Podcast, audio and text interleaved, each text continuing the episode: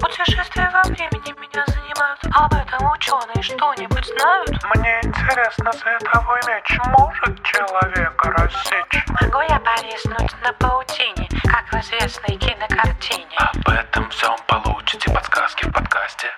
Это вам не сказки. Это вам не сказки.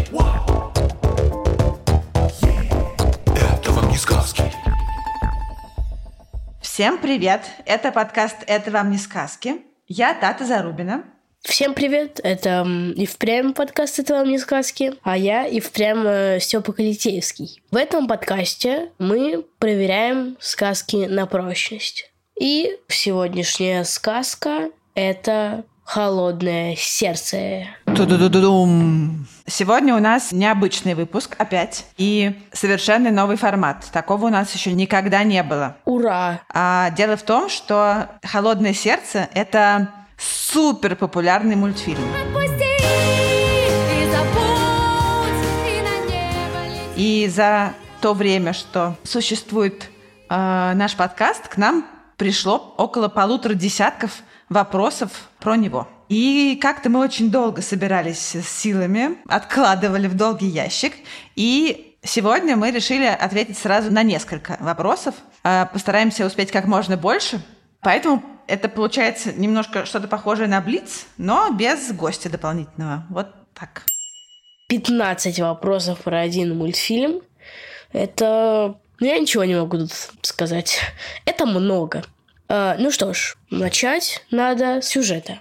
А сюжет такой. Живут э, две такие сестрички-принцессы. Эльза и Анна. Но Эльза обладает э, магическими способностями. Она может управлять холодом. Начинается фильм с того, что ночью сестры просыпаются и от э, нечего делать и от того, что они не могут заснуть, они идут лепить снеговика с помощью силы Эльзы. Потом все это превращается в достаточно сомнительную игру. Анна прыгает по снежным вышкам, которые выстраивает Эльза. Но вот Анна прыгает, а Эльза еще не успела поставить вышку. И Эльза нечаянно попадает Анне ледяной стрелой в голову. Ужас, траур, но, к счастью, Анна выжила. А Для того, чтобы ее излечить, ей пришлось стереть воспоминания о магии, и Эльзе строго запрещено говорить и показывать свои магические возможности. Это очень сковывает ее. И все время после того печального момента Эльза проводит в своей комнате, никак не пересекаясь с Анной. Эльза всегда ходит в перчатках, чтобы не замораживать предметы, которые находятся у нее в руках. Но, конечно же, история так продолжаться не может. Происходит коронация Эльзы. И на этой коронации Анна и Эльза должны встретиться. Они встречаются, они рады этому, они болтают. Ну и э, после встречи сестер происходит куча событий, где замораживающая магия Эльзы играет супер важную роль. Очень много интересных приключений. И у нас очень много интересных вопросов про всякий холод и мороз. И давай, Степ, перейдем к первому вопросу. Давай, хорошая идея. И первый вопрос. Может ли человек владеть силой льда, как Эльза из мультфильма «Холодное сердце»? Вау. Э, Этот вопрос нам задала Тоня. Тоня, спасибо за вопрос. В общем, конечно, да, потому что сейчас мы используем силу льда или силу холода ежедневно, и, честно говоря, я даже плохо себе представляю, как бы мы без нее обходились. Как можно жить без холодильника, или если ты живешь где-то в жарких местах без кондиционера, уже трудно вообразить. Мы используем лед и холод, чтобы хранить продукты, лекарства. Э, Мы используем его в лечении. Э, Например, когда течет кровь, э, холод может замедлить или остановить кровотечение, потому что сужает сосуды. Мы прикладываем э, что-нибудь холодное к ушибленному месту, э, чтобы не так болело или меньше воспалялось, или чтобы синяк был не такой синий. Холод применяют и в медицине, и в косметологии, и во всяком производстве. А, В общем, очень много где. Но, конечно, главным образом мы используем его в нашей обычной жизни. Как ни странно, оказалось, что овладеть силой льда гораздо сложнее, чем силой огня. Помнишь, мы когда-то с тобой уже говорили про то, как люди овладевают силами стихий? Да-да-да, точно. Вот. И получается так, что на покорение льда люди потратили гораздо больше времени, чем на покорение огня. Это заняло у них э, много тысячелетий. Жестко. Как ты думаешь, э, как раньше люди обходились без холодильников? Ну, например, они выкапывали глубокие-преглубокие ямы. Вроде бы они засовывали туда кубы льда, и там хранили пищу. Это же как бы абсолютный холодильник. Ты, как всегда, в точку, Степ. Спасибо. На самом деле, когда-то совсем давно, когда еще люди в основном э, занимались охотой и собирательством, они не хранили вообще еду, они сразу съедали все, что добывали. Но когда они уже перешли от такого кочевого образа жизни к оседлому, стали жить постоянно в одних и тех же местах, каких-то, может быть, поселках э, и заниматься земледелием, они придумали способы, которые помогают им э, какое-то время сохранять еду, э, чтобы она не портилась. Например, они могли коптить что-то или еще как-то консервировать. Ну и в какой-то момент они поняли, что холод тоже помогает еде храниться дольше. Кстати, ты знаешь почему? Честно говоря, нет. Главная причина, по которой э, портится еда, это то, что в ней поселяются... Микробы. Да. А микробы не выносят холода. Микробы, по крайней мере, когда холодно, они гораздо медленнее растут и развиваются. Точно. Да. И, собственно говоря, с того момента, как люди поняли, что холод – это их союзник в этом деле, как раз и начинается история покорения сил холода людьми. Холод, ветер, горный дождь, поток воды за спины.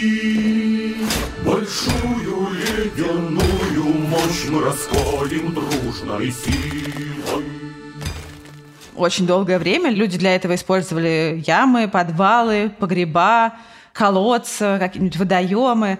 В общем, все, где э, как бы похолоднее, чем в их жилом помещении или чем на улице. Кое-где уже тоже довольно давно придумали, что можно собирать лед и тоже его сохранять даже в какой-то теплый период времени. Если вырыть как следует глубокую яму, то он там может долго храниться и охлаждать все вокруг себя. Это было еще в древнем мире, но и уже ближе к современности и в Европе, и на Руси пользовались таким способом. Богатые люди э, строили ледяные дома, где хранили лед, который им собирали э, слуги в их поместье зимой. На Руси, в том числе в деревнях, во многих хозяйствах было специальное помещение, по сути, такой погреб, куда тоже стаскивали зимой снег, и он э, даже в течение летних месяцев мог не таять и охлаждать все, что нужно. Вполне разумно. Круто, что до этого додумались вообще. Да, в какой-то момент, кстати, уже в 19 веке или и даже в начале 20-го люди додумались, что можно на этом зарабатывать деньги. И стали этот лед продавать. Довольно, причем задорого. О, в холодном сердце, кстати, тоже был чел, который торговал льдом. Ну и он помогал Анне найти Эльзу в какой-то момент. Точно, точно. Еще один способ охлаждения был известен э, во всяких жарких древних странах, типа Древнего Египта и Древней Индии. И на самом деле его и сейчас используют кое-где. А, Он заключается в том, что на ночь воду наливают в такие неглубокие э, глиняные емкости и оставляют их иногда на крышах домов, и на самом деле не обязательно. И из этих емкостей вода испаряется, ну, за ночь, и благодаря этому то, что остается, охлаждается. То есть получается, что у них вот к утру в этих емкостях остается холодная вода. И, кроме того, она может, например, охлаждать э, крышу, если она стоит на крыше или что-нибудь еще вокруг себя. Может быть, ты знаешь, кстати, почему так происходит, что вода, когда испаряется, охлаждается? Нет. Хорошо, а что такое испарение, ты знаешь? Это превращение воды в пар при температуре 100 и выше. 100 плюс. Прекрасно. Ну, на самом деле, э, при температуре 100 и выше вода уже закипает, вся приблизительно превращается в пар. А вообще вода испаряется при комнатной температуре тоже. И на самом деле испаряется не только вода, а любая жидкость. Как это происходит? Молекулы в жидкости двигаются, но двигаются они немного с разной скоростью, и среди них есть самые быстрые, которые отрываются от поверхности жидкости и оказываются в воздухе. Они, собственно, и превращаются в пар. То есть получается, что жидкость испаряется благодаря тому, что молекулы двигаются, и некоторые из них э, двигаются очень быстро и убегают. А чем выше скорость, с которой двигаются молекулы, тем э, быстрее происходит испарение. А скорость молекул связана с температурой вещества. То есть больше скорость, больше температура, быстрее происходит испарение.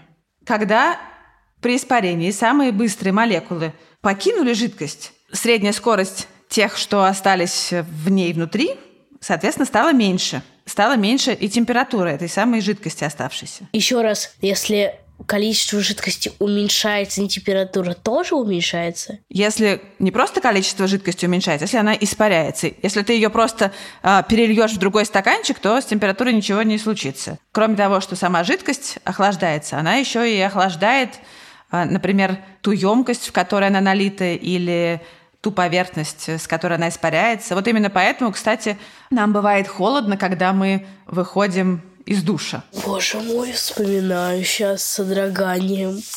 Ну, и похожий процесс происходит, когда мы потеем. Пот испаряется с э, поверхности нашей кожи, и мы чувствуем, что она охлаждается. Собственно говоря, именно за этим мы и потеем, да, чтобы отдать часть тепла. Круто. Вот. А если, кстати, э, лишить жидкость возможности испарения, то она уже гораздо медленнее будет охлаждаться. Это можно тоже не знаю, на примере какого-нибудь жирного супа проверить. У него сверху масляная пленка, которая мешает э, жидкости испаряться. И такой суп остывает гораздо медленнее, чем налитая в такую же мисочку, например, вода такой же температуры. Блин, это очень круто. Вот. Еще круто, что люди научились использовать эти свойства жидкостей в своих целях, потому что работа современных холодильников и кондиционеров отчасти построена ровно на этом эффекте, то есть на том, что а, жидкость, испаряясь, охлаждается. Но есть еще одно явление, которое используется в холодильниках. Это свойство уже не жидкости, а газов охлаждаться при расширении. Газ, в отличие от жидкости, можно сжать. Да? У жидкости есть некий постоянный объем. Если ты налил ее в чашку, сколько бы ты ни нажимал э, сверху крышкой, жидкость не уменьшится в объеме и ничего с ней не произойдет. А газ может менять объем. Газ можно сжимать и, наоборот, он может расширяться. Так вот, если газ сначала сжать, а потом дать ему расшириться – то при расширении он будет охлаждаться и, соответственно, охлаждать окружающую среду. В холодильниках есть специальное вещество, а, которое превращается в газ при очень низких температурах. И там есть э, компрессор, а, который, по сути, ну, как насос. Это поршень, который а, этот газ сжимает. Из компрессора газ отправляется в такую длинную извилистую трубку, где он снова сильно расширяется и при этом становится сначала холодным и, проходя по этой трубке, собственно говоря, и охлаждает продукты, которые мы храним в холодильнике. И на выходе он уже снова теплый, и после этого он возвращается в компрессор, где весь цикл начинается снова. Это такая совсем упрощенная схема, а, как это все устроено.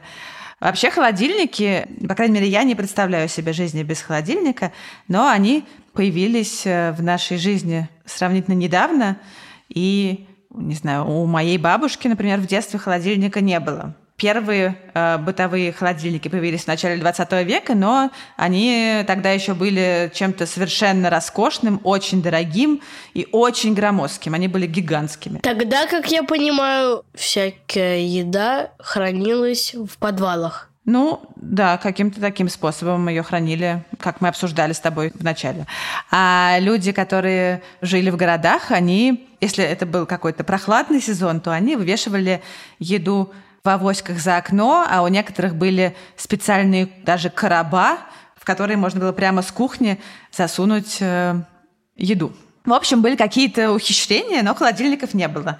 И холодильники появились э, у обычных людей примерно в середине 20 века.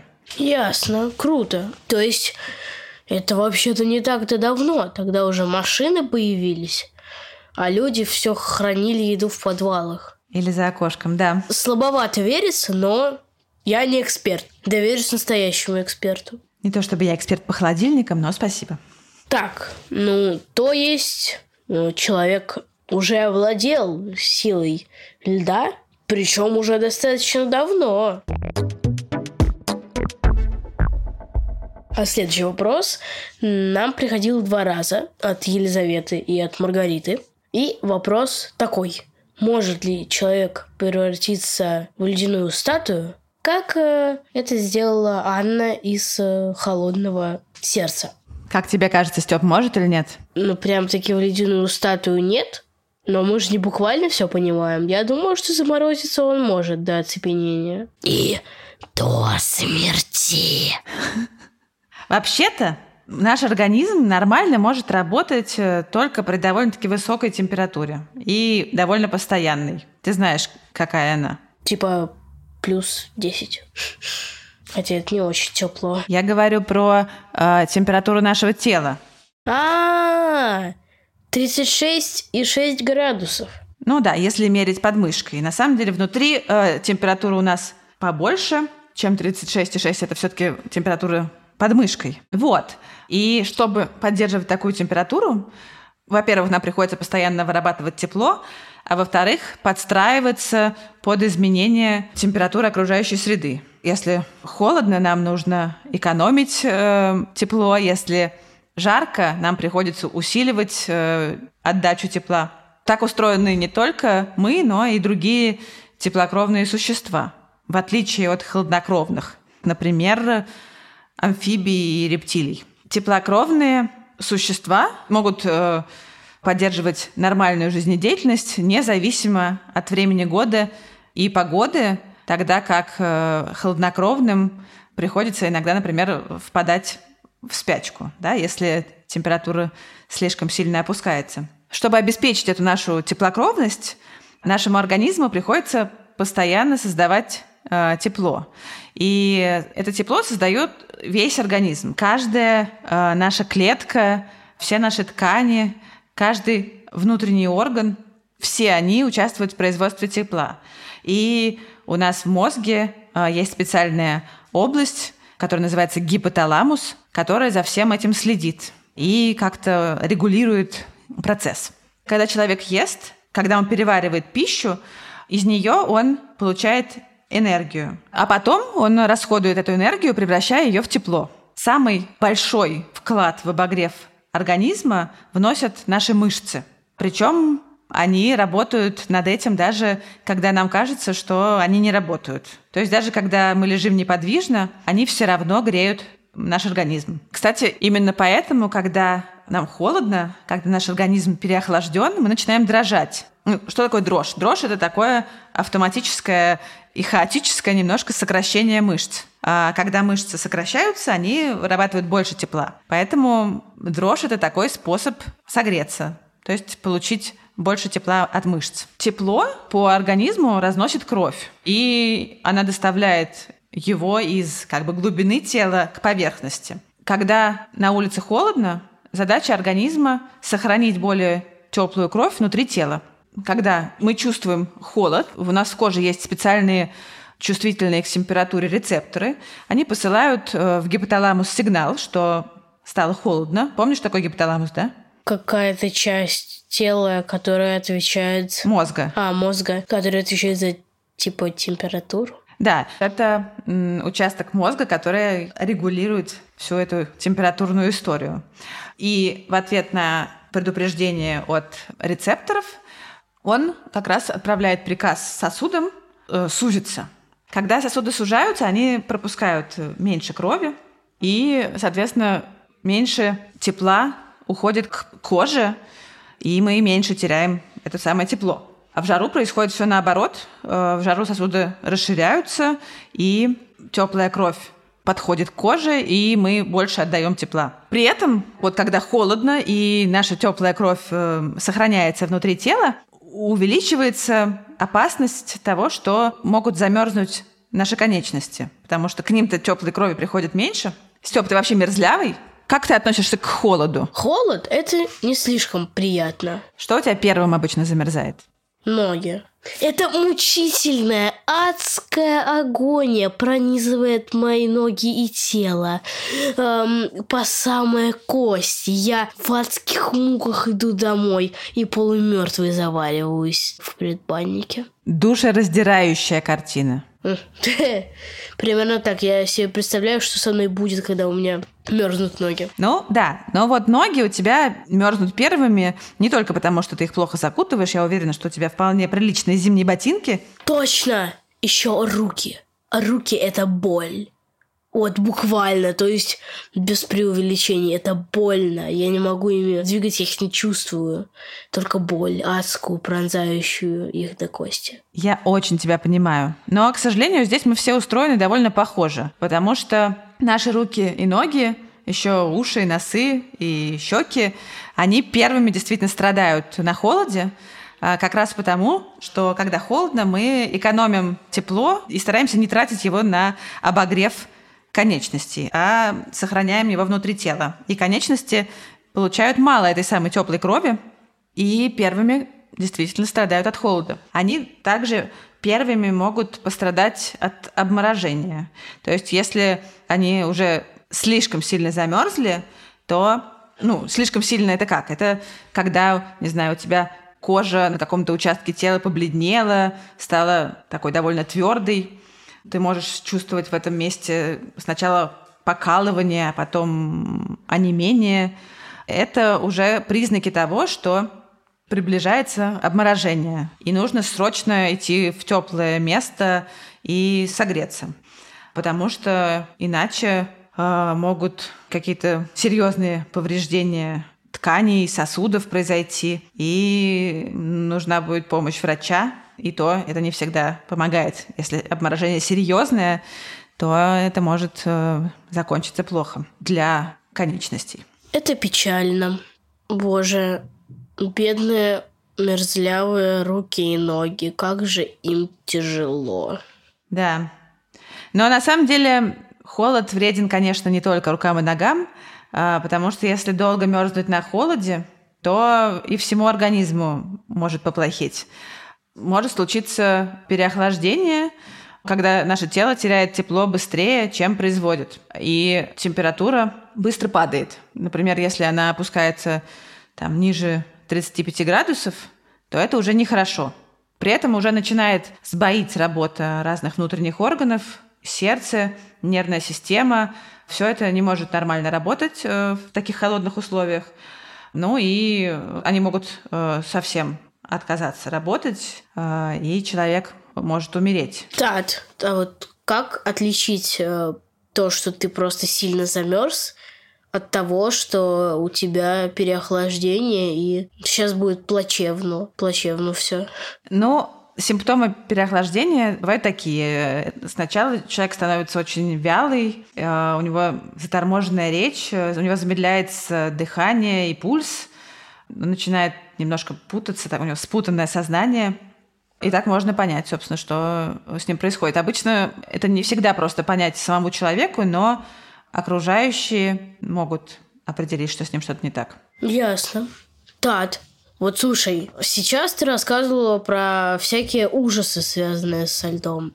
Но раньше ты рассказывала про какие-то типа полезности, которые нам приносит лед. Вот преимущество э, на стороне хорошего или плохого? Мне кажется, что плохого, потому что столько всяких шансов получить такую серьезную травму. Действительно, Степ, ты прав. Люди действительно очень страдают от холода, но при этом холод и лед, он действительно иногда очень людям полезен и может иногда даже и спасти жизни. Например, есть такой метод, я не знаю, насколько он широко применяется, но я читала, что вот э, какой-то ребеночек родился с пороком сердца, и ему сделали операцию на сердце. Это был еще совсем новорожденный ребенок, только что родившийся. И после этой операции у него э, было очень сильное сердцебиение, с которым никак не могли справиться, и это угрожало его жизни. И тогда врачи решили э, его, ну, охладить. Они положили его в холодильник на несколько дней. Что? Как, как, какой нафиг в холодильник? Новорожденного ребенка с этим, с этим вот вот с проблемой с сердцем новорожденного маленького ребеночка хорошенького в холодильник на два дня. Но это был специальный холодильник, такой, не то, что ты себе представляешь холодильником на кухне, это был специальный холодильник и штука, через которую прокачивали холодный воздух. Я сейчас умру от такого, ты чё? Но ты знаешь, э, вот этому малышу, э, он несколько дней пролежал в эм, холодильнике, и температура тела у него понизилась довольно значительно. На, на сколько? 33,5 градуса она была. Но потом он выздоровел, и сердце его пришло в порядок, э, и все было хорошо. Тат, а что такое порог сердца? Бывает так, что человек рождается с какими-то нарушениями в сердце, когда сердце не может правильно работать. Оно неправильно качает кровь или как-то совсем плохо ее качает. Например, там какие-нибудь лишние отверстия в нем есть. Или еще какие-то проблемы. Так, хорошо, Тат, я понял, я, я понял, хорошо. Но и э, это часто можно вылечить, если сделать быстро ребенку операцию, то все потом будет хорошо. Божечки. Тат, слушай, э, часто говорят, что во льдах могут сохраняться всякие организмы. Например, говорят, что коронавирус наш любименький был заморожен во льдах, а из-за потепления э, он оттуда высвободился. Я никогда не слышал такую прекрасную версию. Ну, в любом случае, вот про то, что во льду могут сохраняться живые организмы. Это правда? Сразу сделаю поправочку. Вирус – это не живой организм. А, точно. Действительно, э, во льду могут сохраняться э, живые организмы и хранятся прекрасно, потому что лед, как мы говорили, когда обсуждали продукты, он прекрасно в себе все сохраняет. И до сих пор в вечной мерзлоте э, находят замечательно сохранившиеся останки древних живых существ, как будто бы они еще только вчера бродили по нашей планете. Они что, живые?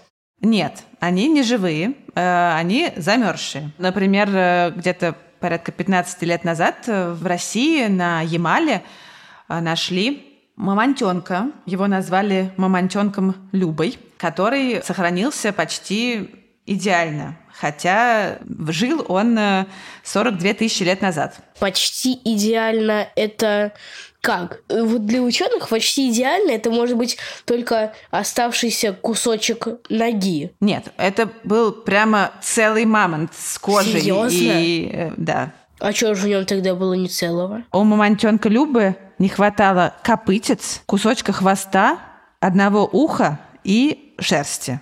Ха-ха, лысый мамонт. Ха-ха-ха-ха-ха. На самом деле Люба просто очень знаменита, потому что она лучше всех, кажется, и сохранилась. Но, в общем, такие штуки находят э, время от времени. И эта способность э, льда и очень низких температур э, сохранять все в почти неизменном виде связана как раз со следующей суперсилой льда, которой мы тоже немножечко овладели. Еще не до конца, но мы учимся суперсилой льда и холода пользуются главным образом ученые, которые таким образом как раз и хранят всякие биологические объекты. В общем, если мы заморозим клетку, сделаем это аккуратно и правильно, а, до а, минус 200 градусов, то вполне возможно, что мы сможем ее разморозить, и она сохранит жизнеспособность. Сохранит жизнеспособность? Бозочки, боже мой. Да, этот метод называется криоконсервация. Мы еще не умеем этого делать с крупными животными, и даже органы мы, в общем-то, не умеем замораживать. хотя некоторые довольно-таки удачные эксперименты в этом направлении были, но э, с простыми живыми существами и с клетками мы уже неплохо справляемся. Почему нужны такие низкие температуры? Почему минус 200 градусов? Потому что при них полностью останавливаются все процессы э, в клетках, э, никакого обмена веществ и энергии э, с внешней средой ничего не происходит. А, и поэтому при такой температуре живые объекты могут храниться бесконечно долго. Важно, что при этом, если мы замораживаем клетку, то нужно обязательно использовать вещества, которые будут защищать ее от повреждения кристалликами льда. Потому что мы когда-то с тобой про это говорили в выпуске про елочку, если ты помнишь. Маленькой елочке холодно зимой. Что, чтобы переносить холодные температуры, живые организмы часто используют антифризы. Вот, по сути, здесь тоже нужны такие специальные вещества, которые будут защищать клетки и мембраны клеток от кристалликов льда, которые могут э, их повредить. Кстати, у нас был вопрос от Киры, пяти лет, тоже про этот мультфильм, она спрашивала, можно ли ранить сердце льдинкой. Вот, мне кажется, мы как раз э, ответили на этот вопрос. Льдинкой ранить сердце и, в общем, любую другую часть нашего организма можно. То есть пока что мы не можем замораживать целого человека, но какое-нибудь небольшое существо мы заморозить э, можем. Ну, да. Человека мы не можем, и, и кажется, нам еще очень далеко до этого. То есть заморозить-то мы его можем, но шансов, что он э, оживет, почти никаких. Но исследования в этой области идут очень активно, потому что это очень нужное для науки направление. Еще безусловным успехом науки можно считать то, что мы научились хранить таким образом эмбрионы. То есть э, такие крошечные зародыши, в том числе человеческие, которые потом когда-нибудь можно подсадить в матку, и из них разовьется настоящий э, живой ребеночек. Круто. Жестко. То есть замороженный живой настоящий ребеночек. Круто, круто. И следующий вопрос такой. Можно ли генерировать снег, как Эльза из «Холодного сердца»? И вопрос это от Сони 5 лет и от Пети 11. Да, и э, спасибо им за вопрос. Снег э, генерировать можно. Только, как часто это бывает в человеческом мире, э, мы используем для этого не магию, а наш ум, который помог нам придумать э, специальные для этого приборы. Ну, про холодильник мы уже поговорили. Там вот в моем холодильнике, например, всегда горы снега. Бывает так, что я просто не могу его из-за этого открыть. Но на самом деле чаще всего производство искусственного снега бывает нужно, например, на горнолыжных трассах. Потому что не всегда можно положиться на погоду. И главное, что искусственный снег может удлинить сезон горнолыжный. Да? То есть если уже весна или, наоборот, еще ранняя осень, и как бы снега настоящего нет, то можно насыпать туда искусственный снег. Вообще, что такое снег? В обычной жизни, когда он настоящий, он получается из снежинок, а, которые падают к нам сверху. А снежинка рождается в туче или в облаке, когда микроскопические капельки воды притягиваются к таким же микроскопическим пылинкам и замерзают. И вокруг э, этой пылинки образуется кристаллик льда. Э, он поначалу совсем крошечный, не знаю, одну десятую миллиметра в диаметре. А потом постепенно он начинает расти. Э, вокруг него скапливается еще влага из тучи и тоже замерзает постепенно. У него начинают расти лучи, а у этих лучей, в свою очередь, появляются отростки. И поскольку кристаллики льда обычно имеют шестигранную форму, то и снежинка, как бы получается, что растет в шесть э, сторон. И поэтому она похожа на какую-то такую звездочку с шестью концами. Но снежинки все разные, и то, как именно она будет расти и какими будут эти лучи, зависит э, от самых разных факторов погодных. Э. Например, кажется, от траектории ее полета. Возможно, да, тут и может и ветер влиять на это, и влажность, и температура. А, и давление. Ну и, собственно говоря, форма самой снежинки тоже, она дальше по-разному как-то меняется. Но когда снежинка уже становится большой и тяжелой, она постепенно отправляется на Землю. И снежинка такая ажурная, потому что на самом деле она почти полностью состоит из воздуха, ну и немножечко из замерзшей воды. Искусственный снег, э, так же как и настоящий, состоит э, исключительно из воды и воздуха, э, и делают его с помощью снежных пушек и ружей.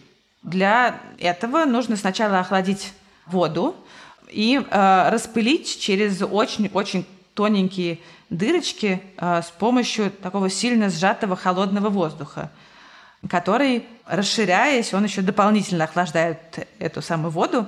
И пушка стреляет сильно. Очень важно, чтобы эти крошечные капельки пролетели какое-то время по воздуху.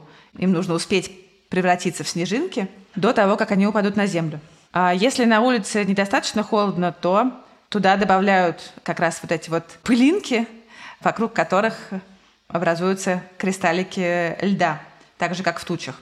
И так можно получить искусственный снег, даже когда на улице тепло. Да, а это типа такой же прям снег, как э, зимой? Ну, нет, конечно. Все-таки искусственный снег отличается от настоящего, и снежинки, которые получаются в пушке, не такие красивые, как э, те, которые падают на нас э, сверху обычно зимой.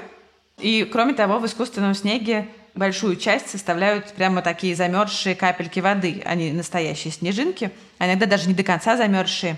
И вот люди, которые катаются на горных лыжах, они считают, что искусственный снег э, хуже настоящего, потому что он не такой пушистый и гораздо более плотный, но зато и лежит на склоне он дольше. А еще, кстати, я вспомнила, что э, искусственный снег бывает э, не только на горнолыжных трассах, но вот еще в зоопарке белым медведем Летом, когда жарко, там тоже стоит такая машина специальная, которая сыпет им сугробы снега в вольеру. И они очень любят э, на нем проводить время. Прикольно. Ну что, летом надо будет обязательно сходить в зоопарк к белым медведям, посмотреть на их искусственный снег. Сегодня мы ответили всего лишь на несколько вопросов, но их еще 30 вагонов и 30 маленьких тележек. Самый популярный вопрос – может ли человек колдовать или иметь суперспособности? Как Эльза. Да, как Эльза. Этот вопрос нам задала Астрид, Маруся, Айлин, э, Таисия, Вероника и Ольга. Да, это супер популярный вопрос, но ты знаешь, мне кажется, что вот мы с тобой все это время говорили про лед и то, как человек его покорил и как он теперь пользуется практически магическими свойствами льда по-всякому. Так что мне кажется, что это все магия и суперсилы. Как тебе кажется? Согласен? Это, конечно, не напрямую магия, но это настоящая суперсила. Ничего меньше сказать нельзя. Ну что, нам, видимо, все-таки надо закругляться, хотя у нас осталось действительно еще вагоны и тележки вопросов про холодное сердце. Может быть, когда-нибудь мы еще раз э, соберемся и вернемся э, к этому замечательному мультфильму. А, но пока действительно нам надо закругляться. Так что всем спасибо. Всем спасибо. Спасибо тебе, Степа. Э, кстати, для наших слушателей открою один маленький секрет, что когда этот выпуск выйдет, Степе уже будет на год больше, потому что у него скоро день рождения. То бишь сейчас 25 марта до дня рождения осталось всего лишь два дня. Ну что, ура! Мы очень э, поздравляем тебя, Степа. Спасибо большое. А пока заканчиваем. Мы благодарим э, нашего редактора Аню Шур, выпускающего редактора Сережу Дмитриева, нашего звукорежиссера Диму Гудничева, э, фактчекера Михаила Трунина, расшифровщика Кирилла Гликмана и композитора Михаила Соробьянова. Всем спасибо большое и пока. Вы можете слушать наш подкаст везде, где вы слушаете подкасты, но для подписчиков Гусь-Гуся он выходит на две недели раньше.